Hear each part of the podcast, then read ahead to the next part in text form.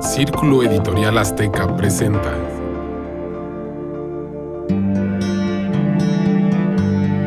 Círculo de Historias.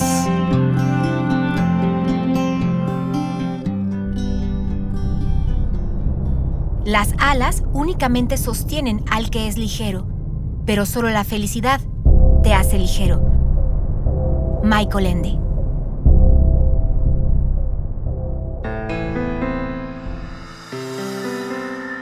Hola, ¿qué tal? Es un honor estar con ustedes. Gracias por acompañarnos en este capítulo de Círculo de Letras, el podcast de Círculo Editorial Azteca. Mi nombre es Tabata Jalil.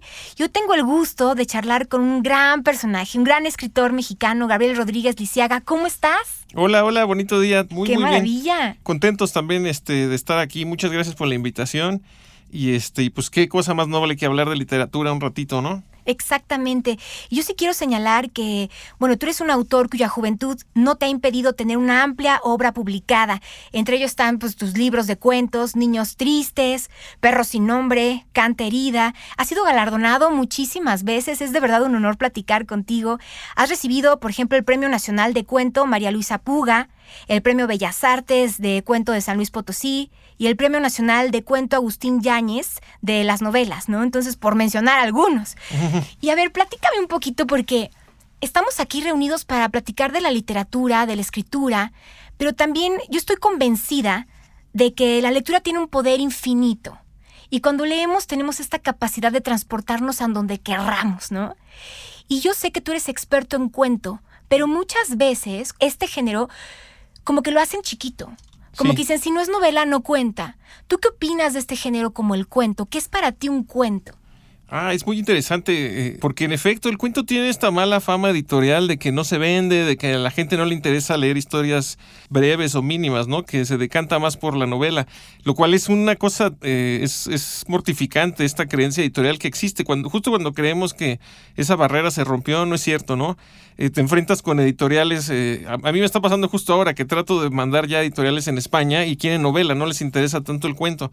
Eh, yo creo que un cuento, decía don Edmundo Valadez, su descripción de un cuento es quizá poco académica, pero exacta. Dice que un cuento se lee de una sentada y se recuerda para toda la vida. Yo creo que esa es este, una extraordinaria definición de un cuento. Un cuento es ponerle a una situación en la vida, a un conflicto, a una cuestión, ponerle un prisma de manera que esta situación se refleje en muchísimas caras, en todas las caras posibles, en todas las formas de narrarlo, y es labor del cuentista elegir con qué fracción de este reflejo de la realidad se siente más cómodo a la hora de escribirlo, ¿no?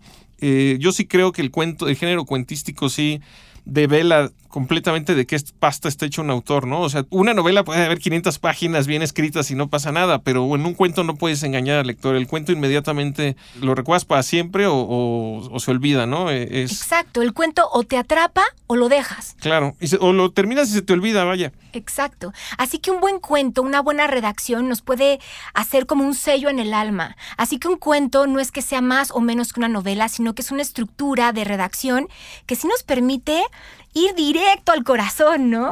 Es donde realmente la pluma se conecta con el sentimiento y ahí los autores es donde hacen magia. O sea, hacer un cuento, yo, para mi gusto, diría que es más complicado que una novela, porque tienes que atrapar en cuestión de menos líneas y tienes que contar todo de una manera tan hermosa para que la gente no se distraiga. Hay una comparación, hay una metáfora visual que me fascina, que es como que un cuento eh, es como un bolillo. Un bolillo, pues es, uno no agarra un bolillo y dice, ay, este bolillo le falta más bolillo, ¿no? O sea, un bolillo es una pieza perfecta de creación eh, que, que cumple su función alimenticia, pero nunca uno le pone pero un bolillo, no, no opina sobre un bolillo. Un cuento es un poco así, tiene que tener esta forma perfecta de que cuenta exactamente lo que tenía que contar, es, es concreto, es rotundo, no le sobra nada, no le quitarías nada, ¿no? Y además adentro tiene delicioso migajón. Exactamente. Y justo estamos hablando del cuento porque en esta ocasión vamos a tener un cuento especial de Michael Ende. Michael Ende fue un autor controversial, ¿verdad? Que tuvo una existencia complicada, difícil. A él le tocaron pues la Primera, la Segunda Guerra Mundial, ¿no? Y también pues tuvo esta experiencia de su padre que fue perseguido por Hitler y también él como que trató de encontrar en la redacción y en sus creaciones como una escapatoria, como un poquito de esperanza y un poquito de añoranza de que las cosas pueden ser diferentes, pero pues te tienes que dar cuenta de lo que te está rodeando, ¿no? Entonces Michael Ende pues tiene un recopilado en El espejo en el espejo, donde hay como 30 textos distintos, que justamente son cuentos, basados también un poco e inspirados en las obras y las pinturas de su padre. Pero justamente se los contamos esto porque vamos a leer uno que le pusimos ahí como La ciudad del laberinto porque no tiene título. Pero a esto voy él reflejó un poquito de su vivencia, de su existencia y de su experiencia cuando empezó a redactar los cuentos. ¿A ti qué te mueve para escribir? A ti, Gabriel. ¿Qué es lo que te motiva? ¿Cómo de repente te enfrentas a esta complicación de crear? ¿Cómo, cómo te inspiras? Mira, es padrísimo porque yo creo que uno como autor eh, ve una nube y pues la nube existe, ¿no? La nube existe y se está moviendo milimétricamente, a pesar de que allá arriba son kilómetros, uno ve estos movimientos tenues y delicados de una nube y como autor tiene esta curiosa egolatría de que uno puede describir a la nube mejor de lo que es.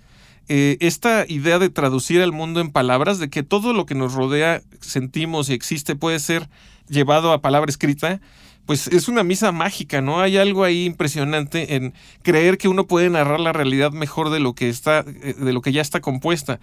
Eh, esta necesidad que por un lado es ególatra, pero también es como, creo que es una de las cosas que mantienen a la humanidad, que la sostienen, es eso, la necesidad de traducir al mundo en palabras y de poder escribir al mundo mejor de lo que es. Yo no sé si lo he conseguido yo, pero he leído a muchos autores que te juro que sí lo consiguen. Es esta magia que tú haces para endulzar la realidad a través de lo fantástico. Porque quieras o no, por ejemplo, este cuento que al ratito vamos a escuchar, pues habla como de poner en contraste la realidad con lo fantástico. Pero como dices tú, los escritores tienen que tener esta sensibilidad espiritual como para llevar a imaginar al lector y engancharlo de tal manera que tú digas, ¡Ah! me dejó hasta un aprendizaje. Esto, esto de verdad es fascinante. Yo sí quiero preguntarte algo porque Actualmente estamos bombardeados con muchísima competencia digital e informativa. ¿A qué se enfrenta un escritor en el siglo XXI? Porque tú tienes competencia por todos lados. Sé que también eres publicista, ¿cierto? Sí. Ok, supongo que esto te ha ayudado como a mover un poco también tu creación, tu arte, tus textos, tus cuentos. Pero ¿a qué te enfrentas? Porque hacer un proceso creativo con tanta información y tanto bombardeo por todos lados, ¿cómo se le hace para ser artista en esta época? Está complicado. Bueno, soy publicista precisamente porque en, este país y en el actual entorno es imposible vivir del arte, ¿no? La verdad es que si no tiene uno una, un oficio alterno, que también está bien tener un oficio alterno que pague la, que llene la alacena y, y, al, y al, mismo tiempo pues cubrir la, el salario emocional, ¿no? Que yo me queda claro que a lo que vine al mundo es escribir, ¿no? Eso lo tengo muy, muy claro desde hace varios años. Sí estamos en una época muy vertiginosa donde, creo que por ejemplificar, el otra vez fui a una boda y me pasó ya que a la hora del bailongo eran tan pocos segundos de cada canción como en TikTok. Ya no es estas bodas donde uno baila toda la rola, sino que las iban modificando y era muy angustiante porque pues no empezabas a bailar algo y luego luego tenías que modificar el ritmo, fue muy incómodo. Y eso está pasando con absolutamente todo. Las narrativas traen ahorita un frenesí que ya nadie tiene la paciencia de leer. Abrimos el teléfono y tenemos un golpe de vista de ocho cosas que no tienen nada que ver entre sí, que puede ser lo que desayunó alguien, lo que opina alguien de una película, una burla presidencial y no sé, y una foto de alguien en su espejo. Entonces, esta, este vértigo evidentemente va a devenir en literatura nueva, en nuevas formas de narrar, eh, y entonces yo creo que ahí es donde los autores, nuestra responsabilidad es contar estos tiempos en los que vivimos. Entonces hay que entender cómo llevamos a nuestras novelas, a nuestros cuentos, este frenesí de, de redes sociales, este frenesí de información, de telecomunicaciones. También creo que no son el enemigo, ¿no? yo formo parte de una generación única de escritores en toda la historia de la humanidad y es que yo tengo una retroalimentación instantánea con mis lectores. Si un lector lee una línea que le gustó, me puede poner en un tuit, oye, me gustó esto. Si un lector odió mi novela, me manda un DM o un mensaje de tu novela es basura. Esto nunca le había pasado a... A ningún otro escritor en otra época. Exacto. Esto es el efecto de ser escritor en el siglo XXI. ¿Cómo te encontramos en redes sociales para que tus lectores se acerquen? Yo estoy como el NEP, el-NEB, que era, son las iniciales de mi blog de juventud, que ya no existe, que era No Estoy Borracho. Entonces, como que me quedó ahí la, NEP, ¿no? El NEP, en, todas las redes sociales así estoy. Y pues ahí también para que vean un poco sobre mi obra y a quien se interese, pues que la busquen, ¿no? Eh, Arroba el nef guion bajo. El guion bajo nef. Ah, el guion bajo nef. Perfecto. Arroba el guion bajo nef para que lo tengan muy claro. Esto es algo muy rico que tenemos que aprovechar como lectores. Tener contacto directo con el autor ¡Qué mágico! O sea, imagínense qué maravilla. O sea, que yo pueda leer instantáneamente, escribirte mi reacción Está fascinante. Es un milagro. Justamente ayer le escribimos algo a un jugador de los Pumas y nos dio like, porque estaba hoy con un proyecto haciendo dibujos de fútbol y fue tan emocionante que nos contestara. Y además metió un pase increíble en la noche. Entonces, siento que tuvo que ver nuestra ilustración con su desempeño en la cancha. Maravilloso. Me encanta que tú motives a través de la escritura y que también no estés peleado con las nuevas formas de comunicar ni las redes sociales. Yo creo que tú y yo nos tocó estar en la vieja generación donde hacíamos la tarea en la máquina de escribir, de repente hubo computadora, no teníamos Facebook, no teníamos teléfonos con cámara, y de repente todo esto empezó a llegar a nuestras vidas. Entonces, o nos adaptamos o estamos fuera. Es padrísimo porque sí, somos parte de una generación, de un bloque humano de gente que creció sin internet. Ahorita todos actuamos como si siempre hubiéramos tenido un mapa de cómo llegar a la casa de la abuelita en el bolsillo, pero eso no era así. No, teníamos nuestra guía roji. Eh, justamente me estaba acordando, ¿te acuerdas que te invitaban a una fiesta? Había la, guía roji de los papás y ¿te acuerdas que si te invitaban a una fiesta te hacían el croquis de cómo llegar? Exacto, exacto, te daban un mapita. Sí, venimos de una prehistoria que tenía muchos primores, ¿no? Yo, yo por ejemplo, sí creo que algo de lo que me hizo ser escritor, yo grababa las caricaturas, las grababa en VHS. Entonces, cuando iba a venir los comerciales, le ponía pausa para no recaudar los comerciales. Incluso yo a los Reyes Magos les pedía cassettes VHS vírgenes, ¿no? Y esto de editar el programa, pues es otra forma de narrar. Yo sí creo que ese fue uno de mis inicios de autor. Cuando me di cuenta de que, de que yo podía manipular, por si grababa el capítulo que seguía ya empezado, si me saltaba algunas partes que me aburrían, era muy, muy padre, ¿no? Diseñabas tu propio programa. Pues sí, hacía mi propio Caballeros del Zodíaco, en efecto. Maravilloso. De verdad me encanta tu enfoque de la vida, me encanta cómo estás envuelto en las letras, pero al mismo tiempo estás en la actualidad. Eso es maravilloso y de verdad es digno de rescatarse y de observarse y admirarse. Ahora vamos a platicar un poquito de Michael Ende, porque es el cuento que vamos a escuchar ahora en unos momentos. Pero a ver, él tenía pues una vida compleja, pero al final de cuentas nos retrataban los cuentos que podíamos tener esperanza, ¿no? Supongo que también la escritura, el cuento y estas atmósferas que nos lleva a través de la imaginación cuando estamos leyendo, pues nos permiten cuestionarnos y también decidir qué queremos hacer con nuestra existencia. ¿Para qué nos funciona un cuento? Según tú, ¿para qué nos funciona un cuento? Mm, eh, bueno, en, el caso específico de Michael Ende, aparte es muy interesante porque yo sí, si uno revisa su biografía, te das cuenta que en efecto su padre fue perseguido por los nazis, ¿no?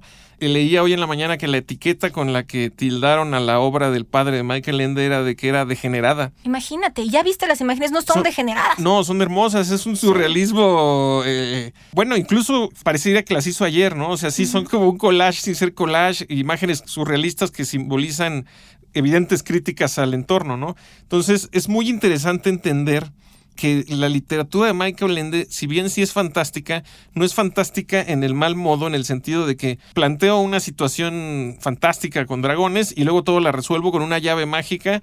O sea, creo un monstruo de fuego y, así invencible, pero se vence con esta varita mágica.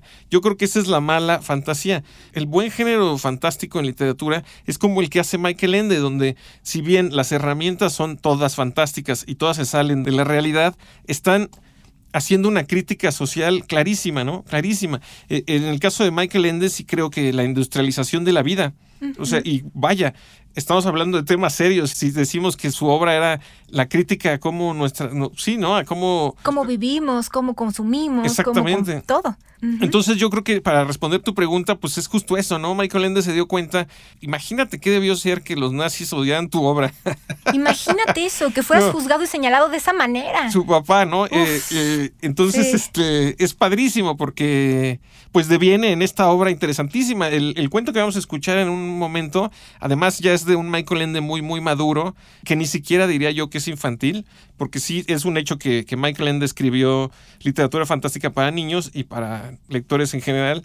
Eh, de cómo decirle a los adultos, ¿no? Pues adultos, bueno. O sea, lo puede consumir cualquier persona, el cuento de Michael Ende lo puede consumir cualquier persona, como tenemos este apego con cualquier tipo de textos, pero lo bonito de él es que recurre a la fantasía como para sanarse, pero al mismo tiempo hace un enlace sutil hacia la realidad.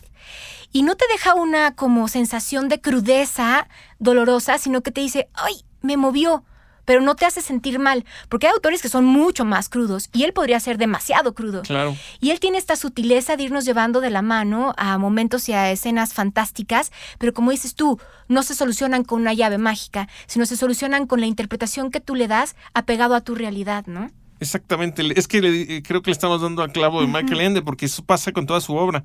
También eh, es importante mencionar lo que platicábamos un poco, ¿no? Que creo que todos los mexicanos eh, que nacimos el siglo pasado leímos o Momo, La historia interminable. Exacto. Sí, sí es un autor al que cuando nos preguntan sobre nuestros eh, escritores o escritoras favoritos, realmente nunca sale Michael Ende, no es, un, no es un autor tan citado, pero todos lo llevamos en el corazón. A todos nos sorprendió mucho, ya sea Momo. Yo me acuerdo que el, detalle de que en la, historia interminable las partes de la realidad tuvieran un color de tinta y las partes de fantasía otro, pues yo era un niñito que veías eso y no, no podías sino asombrarte e interesarte. Exacto y vuelvo a lo mismo, pues es un autor que tiene esa magia, ¿no? Que sí, que ni siquiera lo llamaría yo inicial, que no es como una literatura que te inicie, sino que eh, es como un acompañante de vida, Michael Ende.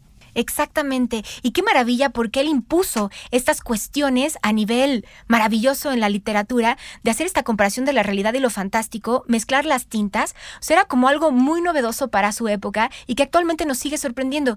Yo creo que esta es la magia de un verdadero cuento de un verdadero texto hecho con el corazón y del poder que tiene un libro, porque a lo mejor actualmente consumimos una cantidad infinita de contenidos, pero que caducan. En cambio, un libro, un cuento, bien hecho, te llega, te deja huella y permanece por la historia. Estamos de acuerdo, ¿no? De acuerdo, completamente. Eh, se supone que la literatura tiene muchos papeles y tampoco me voy a poner yo aquí a decir cuáles son, pero creo que sí uno sí es eh, hablar sobre las heridas, sobre lo que duele en uno mismo y tienes que meter la mano tanto en la herida de forma que le acabe doliendo a todos.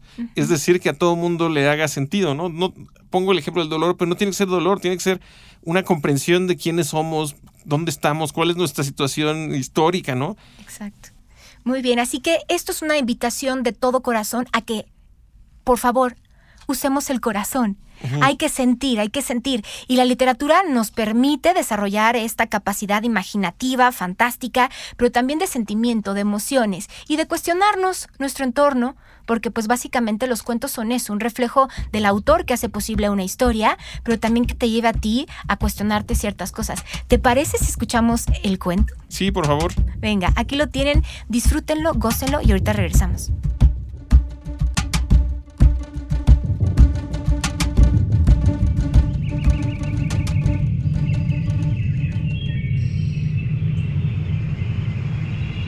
El hijo se había soñado alas bajo la expresa dirección de su padre y maestro.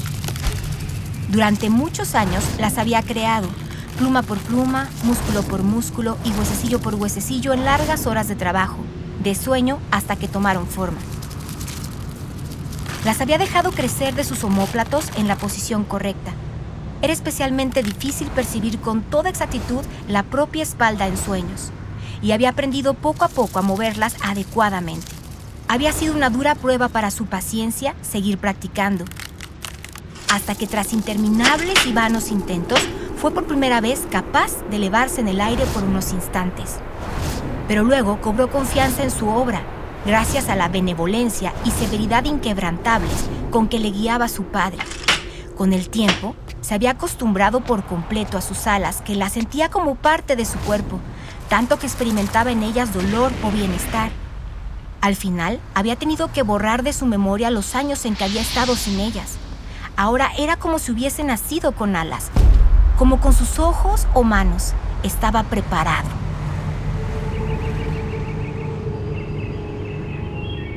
No estaba en absoluto prohibido abandonar la ciudad laberinto. Al contrario, quien lo lograba era mirado como un héroe, un bienaventurado, y su leyenda era contada durante mucho tiempo. Pero eso solo les estaba reservado a los dichosos. Las leyes a que estaban sometidos todos los habitantes del laberinto eran paradójicas, pero inmutables. Una de las más importantes decía, solo quien abandona el laberinto puede ser dichoso, pero solo quien es dichoso puede escapar de él. Pero los dichosos eran raros en los milenios. El que estaba dispuesto a intentarlo tenía que someterse antes a una prueba.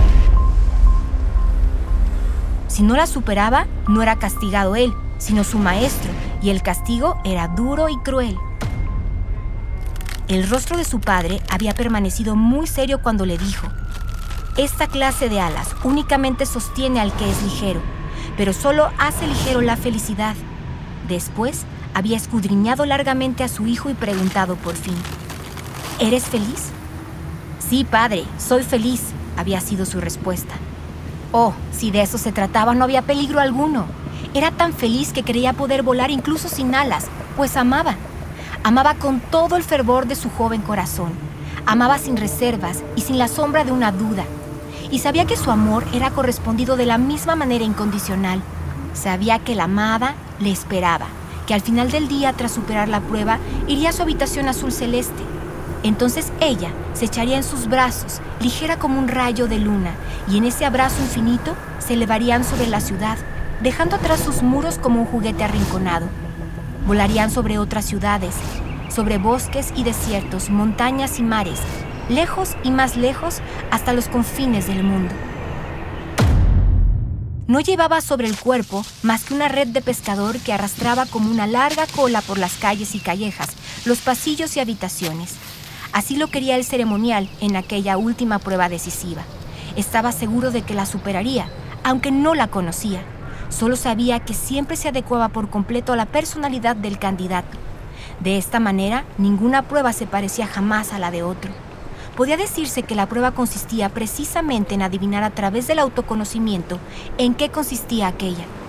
El único mandamiento severo al que podía atenerse decía que bajo ningún concepto debía entrar durante la duración de la prueba, es decir, antes de la puesta del sol, en la habitación azul celeste de la amada. En caso contrario, quedaría inmediatamente excluido de todo lo demás. Sonrió al pensar en la severidad casi furiosa con que su respetado y bondadoso padre le había comunicado este mandamiento. No sentía la más mínima tentación de quebrantarlo. Ahí no había peligro alguno para él. En ese aspecto estaba tranquilo. En el fondo, nunca había entendido bien todas aquellas historias en las que un mandamiento semejante hacía que alguien se sintiese precisamente impulsado a vulnerarlo.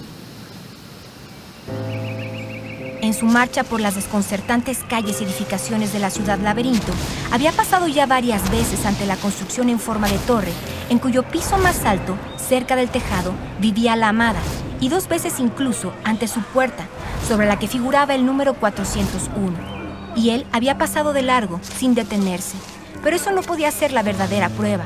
Había sido demasiado sencilla, excesivamente sencilla. A todas partes donde llegaba se encontraba con desdichados que le miraban o seguían con ojos admirados, nostálgicos o llenos de envidia. Conocía a muchos de ellos de antes, aunque tales encuentros no podían producirse nunca intencionadamente. En la ciudad laberinto, la situación y disposición de las casas y calles cambiaba ininterrumpidamente. Por eso, era imposible darse cita en ella. Cada encuentro sucedía casual o fatalmente según como se quisiera entender. Una vez, el hijo sintió que la red que arrastraba quedaba prendida y volvió sobre sus pasos. Bajo el arco de una puerta vio sentado a un mendigo cojo que enganchaba una de sus muletas en las mallas de la red. ¿Qué haces? le preguntó. Ten piedad, contestó el mendigo con voz ronca. A ti no te pesará, pero a mí me aliviará mucho. Tú eres un hombre dichoso y escaparás del laberinto, pero yo permaneceré aquí para siempre, porque nunca seré feliz, por eso te pido que te lleves una pequeña parte al menos de mi desdicha. Así participaré un poco en tu evasión. Eso me daría consuelo.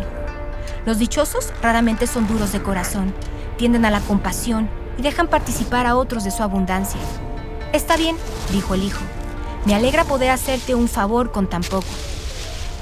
Ya en la siguiente esquina se encontró con una madre angustiada, vestida con harapos, acompañada de tres niños hambrientos. Supongo que no nos negarás a nosotros, dijo llena de odio, lo que concediste a aquel, y prendió una pequeña cruz sepulcral de hierro en la red.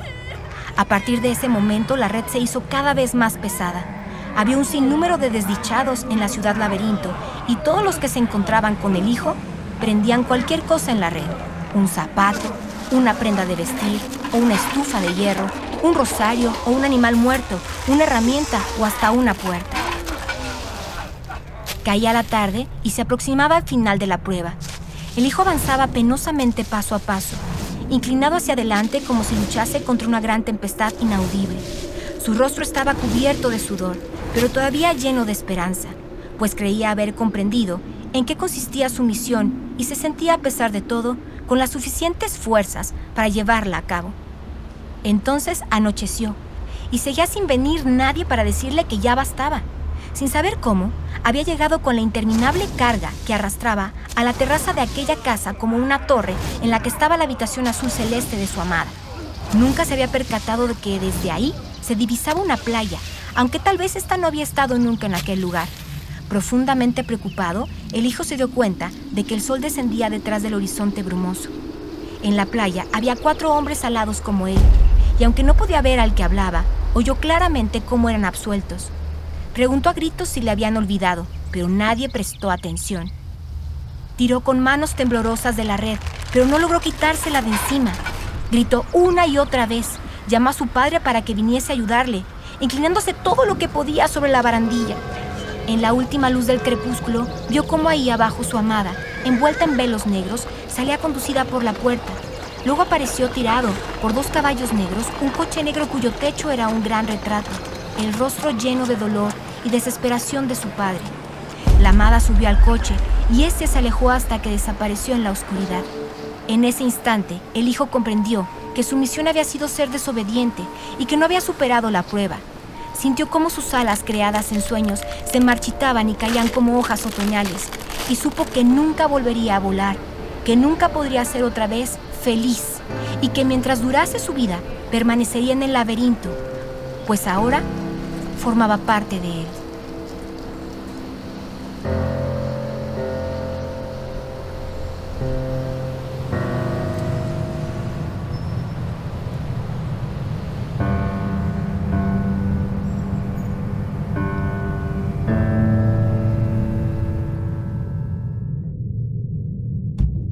¿Qué tal, Gabriel? ¿Cómo, ¿Cómo sentiste este cuento?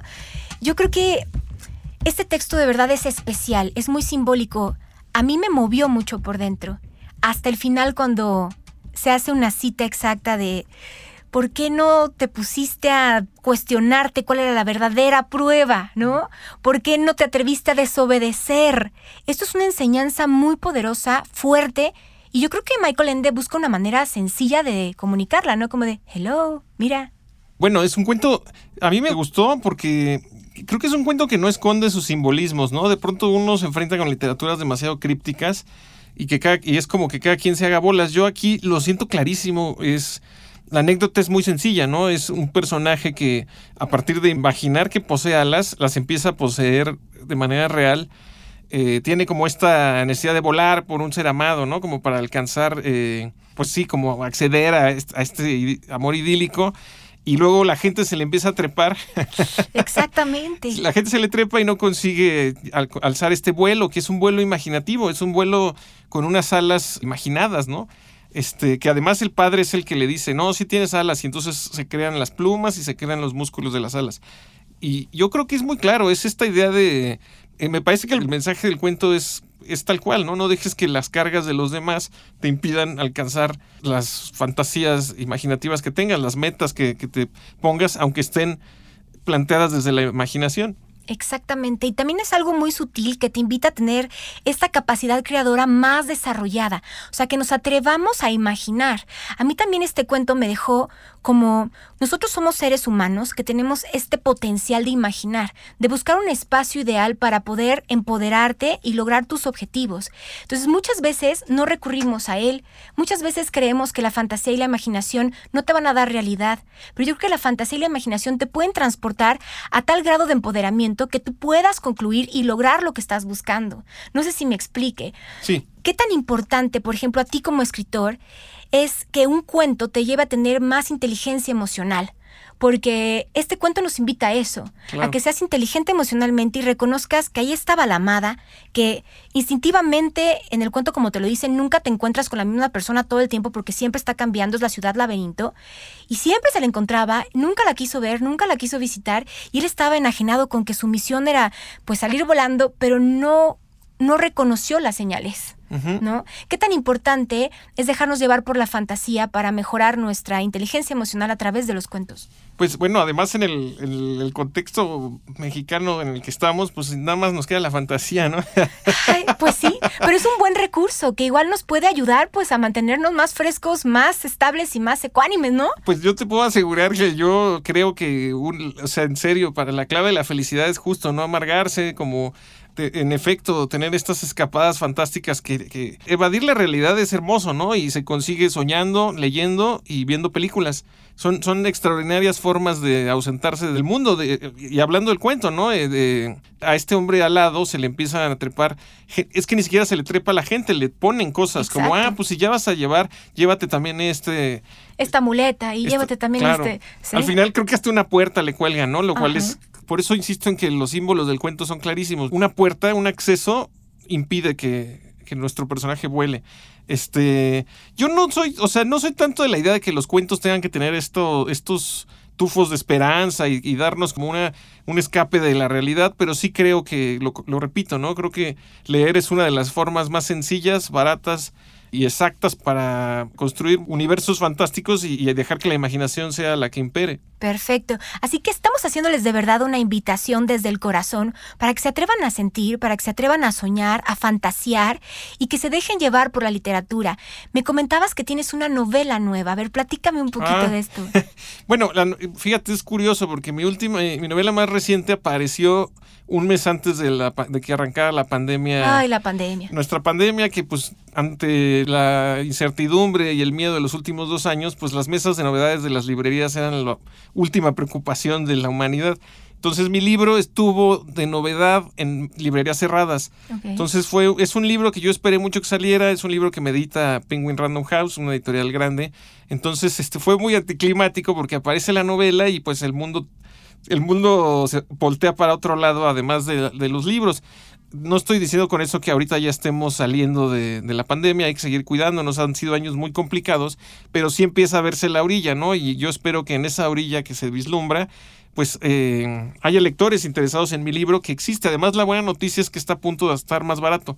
sí, le van a hacer, a mí me encanta porque voy a llegar a, otro, a, otro, a lectores que quizá no pudieron gastar eh, lo que costaba inicialmente. Entonces el libro se llama La felicidad de los perros del terremoto es una historia un poco rara. Es, de un reggaetonero que tiene que dar un concierto en Alaska por una promoción publicitaria y es toda la historia de, del publicista que lo acompaña al reggaetonero, del, del, reggaetonero que empieza a tener como unas dudas existenciales y ansiedades. Es, un, es como una especie de, de Bad Bunny con ansiedad, ¿no? Este, y esa, esa, ese libro, La felicidad de los perros de terremoto, pues sí es mi última novela y tiene mucho de lo que platicábamos en el segmento inicial. Es una crítica al, a las redes sociales, al vértigo de los tweets, como a partir de una suma de tweets desafortunados, un hombre tiene que ir a Alaska, ¿no? Al, al lugar más lejano del mundo a dar un concierto. Y aparte tiene ataques de ansiedad. O sea, también es como esta realidad alternativa que vivimos a través de las redes sociales, que o te afecta o te ayuda y que tienes que saber cómo equilibrarla, ¿no? Ese es el mundo real. Exacto, claro, claro. A mí se me hacía muy atractivo el, el personaje de un te repito, de un reggaetonero, ¿no? Que lo, ya, más allá de si nos guste o no el reggaetón, pues son figuras, ya son, ya son una directriz humana que existe, ¿no? O sea, eh, existe el reggaetón, existen los reggaetoneros y la idea de aminorarlos a partir de mí, el, la ansiedad no es sino miedo al porvenir, ¿no? Entonces, este, que puede ser a mediano, corto largo plazo. No soy un experto, pero así lo, así Pero aparte tienes que investigar, porque tienes que saber cómo será el comportamiento de alguien ansioso. Sí, bueno, es medio autobiográfico en ese sentido, ¿no? Yo tuve, todos hemos tenido etapas. Antes no le llamábamos ansiedad, ¿no? Era como, ay, no me siento bien y tenías como miedo y dudas. Ahora ya sabemos que, es eso. Que se llama ansiedad. Que, eso, esa cosa que sentíamos desde niñitos, ese miedo a formar parte de un mundo que no entendemos, pues era ansiedad. Exacto. Oye, está maravilloso. Repíteme cómo se llama tu obra nueva. bueno, la de ahora. sí, La felicidad de los perros del terremoto. Perfecto, La felicidad de los perros del terremoto. Sí, se consigue en venta en línea sin ningún inconveniente. Excelente. Y, posiblemente a partir del bajo del precio nuevo eh, haya una segunda entrega ahora sí en librerías abiertas, gracias a Dios. Maravilloso. De verdad, síganlo, por favor, sigan a Gabriel, arroba el-nev, así está en sus redes sociales. Consumamos libros, consumamos cultura y atrevámonos a transportarnos con la magia de las letras. Ese es el asunto, ¿no? Y pues de verdad muchas gracias. Se, me hace corto el espacio porque hablar de Michael Ende podrían ser horas, horas y horas, pero yo creo que rescatamos lo más trascendental y creo que lo importante es leer y acercarnos al encanto que tienen los libros, ¿no? Aprender a consumir aquello que es un libro, un cuento, una novela, que te puede dejar huella y te puede transformar. Y que si lo vuelves a leer años después, te vuelva a dejar alguna alegoría, alguna enseñanza, ¿no? Sí, yo no sé si en los actuales planes de estudios dejen este Momo y, la historia interminable y el espejo en el espejo. Ojalá y sí, porque sí creo que fueron libros que nos acompañaron y que no hemos reflexionado en lo importantes que fueron. Sí creo que son atisbos a, a literaturas muy, muy emocionantes. Yo me auno a tu comentario. Le pido a la gente, a quien quiera que nos esté oyendo, que lea. No hay nada más bonito que leer. Yo, la única regla que llevo siguiendo toda mi vida es leer el triple de lo que escribo, ¿no? Eh, trato de, leer y además, como decía mi maestro, a un lector nunca lo asalta, ¿no? O sea, si ven que viene alguien con un libro, pues seguramente no trae dinero, entonces... Ese estereotipo, no, no, no. Pero es una realidad, nos hemos alejado de los libros, hay que acercarnos, no hay que tenerle miedo, hay que consumir literatura, hay que amar a las letras, somos palabras. Somos escenarios, somos imaginación, somos fantasía y también estamos apegados a la realidad. No quiere decir que una persona que lea es una persona que evade lo que está pasando en la existencia, sino que es una persona que le gusta tener puntos comparativos y hacerse de atmósferas más nutridas para enfrentar nuestro mundo, ¿no? De acuerdo. Venga, buenísimo, pues muchísimas gracias. ¿Algo más que quieras agregar, Gabriel? Reiterar el agradecimiento por la invitación. La verdad es que sí, en efecto, podríamos hablar de Michael Ende, pero pues que la gente lo lea. Y la regla principal es leer sin prisas, no hay prisas para leer. Luego uno, los libros nos sorprenden porque pues, tienen aspecto de grillete, pero con que leamos a nuestro tiempo. Eh, creo que ese fue uno de los errores de la administración pasada, que decía, lee por lo menos media hora al día. No es cierto, no es cierto, no la vida no se divide en páginas. Que cada quien lea su tiempo, a su ritmo, cuando pueda, cuando... Que el libro sea un acompañante de vida siempre si se puede uno de los míos, qué mejor.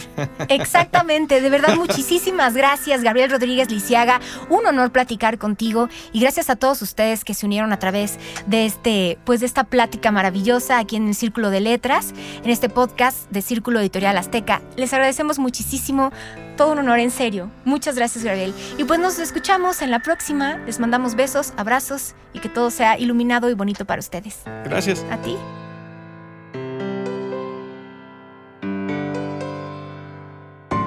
Círculo Editorial Azteca presentó